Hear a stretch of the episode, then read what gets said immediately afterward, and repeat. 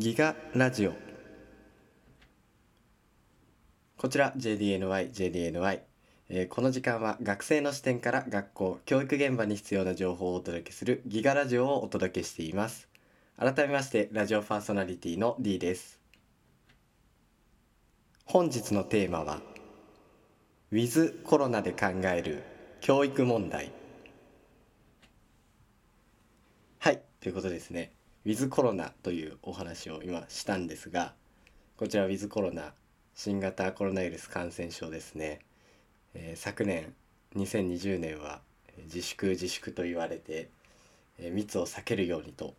言われ、えー家で過ごす時間も多かったと思います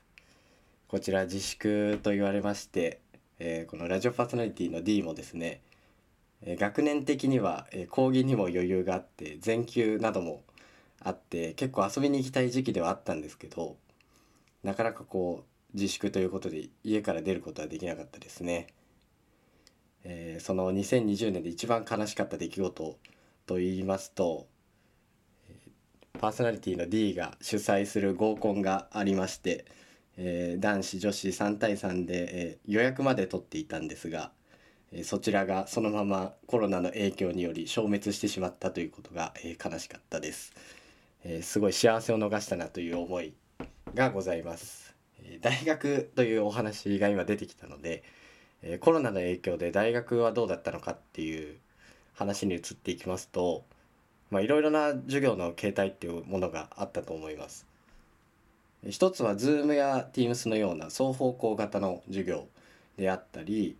えー資料が送られてその後課題に取り組むみたいな授業形態であったり資料と出席確認のアンケートだけの授業というものもございました。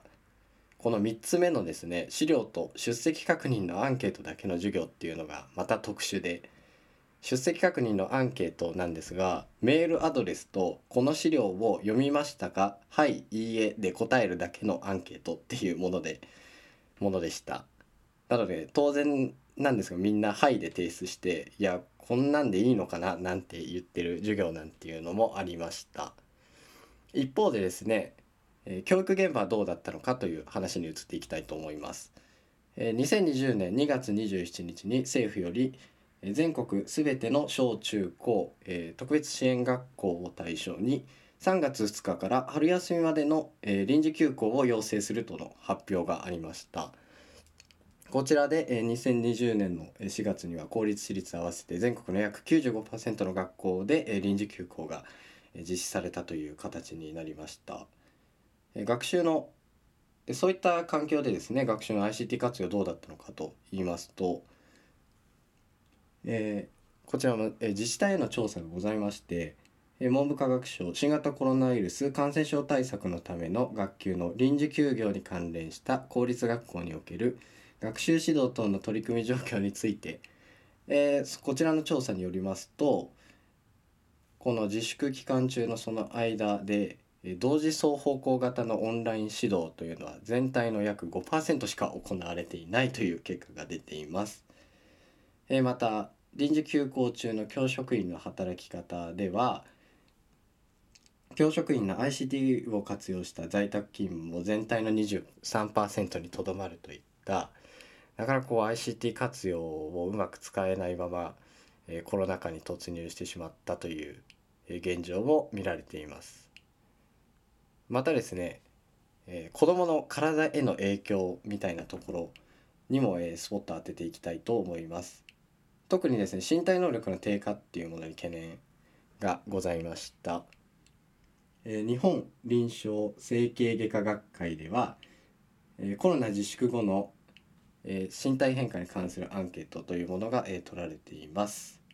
えそこではですね体力がなくなったと、えー答えた子どもたちがいまして小学生が35.3%中学生44.1%高校生55.1%にも、えー上ったということです。えー特に中学生高校生はまあ休校により部活などもできなかったのでそういった影響で体力がなくなったとえ答える人もいたと思います小学生はまあ休み時間などの運動という時間もなくなるのでなかなか家にいるとやっぱり動けないというか動かないだったりするのかなと思います大学生である自分も休校で自転車でで自転車で大学に行くことがなくなったのでその分太ったりまあ階段登るだけでも息切れしたりなんていう体力低下も見られたのでやっぱりそういうのも考えられるのかなと思います。同様に、えー、体のどこが痛くなったと答えたあどこかが痛くなったと答えた子どもは、えー、小学生16.5%中学生30.7%、えー、高校生32%も、えー、そういった身体の不調であったり体力の低下が、え、懸念されているということでした。そうですね体というかまあ休校中であるとやっぱり運動ってなかなかできないのでそういったリカバリーなんていうのもまあ今後考えていく必要があるのかなと思います。え今回はですねこのウィズコロナでどういったまあ問題が起きているのかというものを、えー、洗いざらい少し出してみました。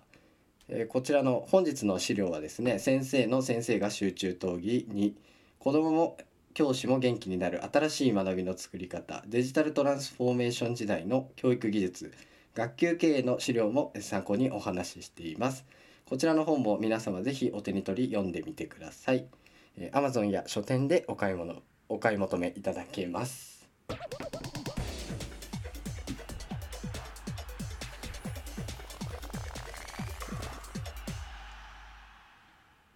ギガラジオ。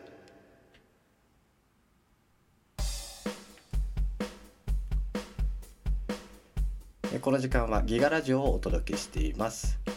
本日こちらの時間ではですね質問のコーナーの方に移らせていただきたいと思います。早速読んでいきたいと思います。D ネーム KNL さんからのお便りです。D さんこんばんは。こんばんは。苦手な先生やただでさえ忙しいのに新しいことをやらなきゃいけないことを学校現場はなかなか受け入れられないと思います。D さんはどう考えますか？そうですね。まあ苦手な先生とかまあ忙しい。特に教育現場忙しいと言われてるこの時代でまあたくさんの新しいことが今増えてるといった形ですよね。えー、1人1台端末っていうのも入ってくるので、まあ、こちらが新しいことの例に挙げられると思うんですけどそもそもが1人1台端末入ってその端末触るっていうのはえー、先生だけではなく児童も児童も考えられることだと思うんですよね。なかなかそのまあ誰かが知ってるわけではないので先生も知らない状況であり児童も知らない状況であるっていう形が考えられます。また別に上司が知ってるわけでもないので例えば教頭先生であったり校長先生が知ってるわけではないこのみんなが新しい状況であるという形なのでそんなにまあ重く考えなくてもいいのかなと思います。形で言えば先生が知ってから、えー、何かを教えるというよりは、えー、先生も児童も一緒に、えー、覚えていくといった形がベストなんじゃないでしょうか。また、えー、端末が入ってくるので是非ともそれを触ってみるという活動から入るのがいいのかなと思います。えー、何か授業で使おうと考えるとなかなかこう出てこないものがあったりするのでまずはこう遊びといった面であったり機能をいろいろ調べてみるとかっていう意味でもいろいろ触ってみたらいいんじゃないかなと思います。えー、こちら質問の方はですね、えー、毎回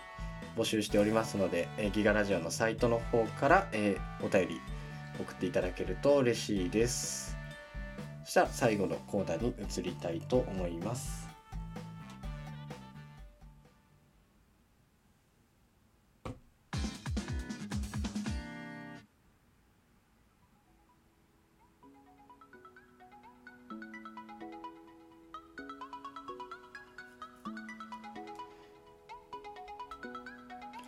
この時間はギガラジオをお届けしていました。えー本日のテーマはウィズコロナに考える、えー教育問題ということで、えー学習の ICT 活用であったり、えー子どもの体のえへの影響という部分で考えていきました。また、え次のコーナーですよね、え皆様のご質問を答えるという形で 進めてまいりました。まあここからはまあこういったコロナっていう部分も考えながら、えーうまく一人一台端末と連動させて授業を進めていくといったことが鍵になってくるんじゃないのかなと思います。えーこちらギガラジオのサイトの方でですね皆様からのお便りを募集しております、えーギガラジオメッセージのコーナーに行きますと、え実際に、えーご感想であったり、え知りたいこと聞きたいことを入力できる、えフォームがございますのでそちらからどしどし送っていただけたらなと思います、え次回はですね一人一台端末における学習規律についてお話ししていけたらなと思います、え皆様からのお便りを募集しています。それでは皆さんまた来週。バイバイ。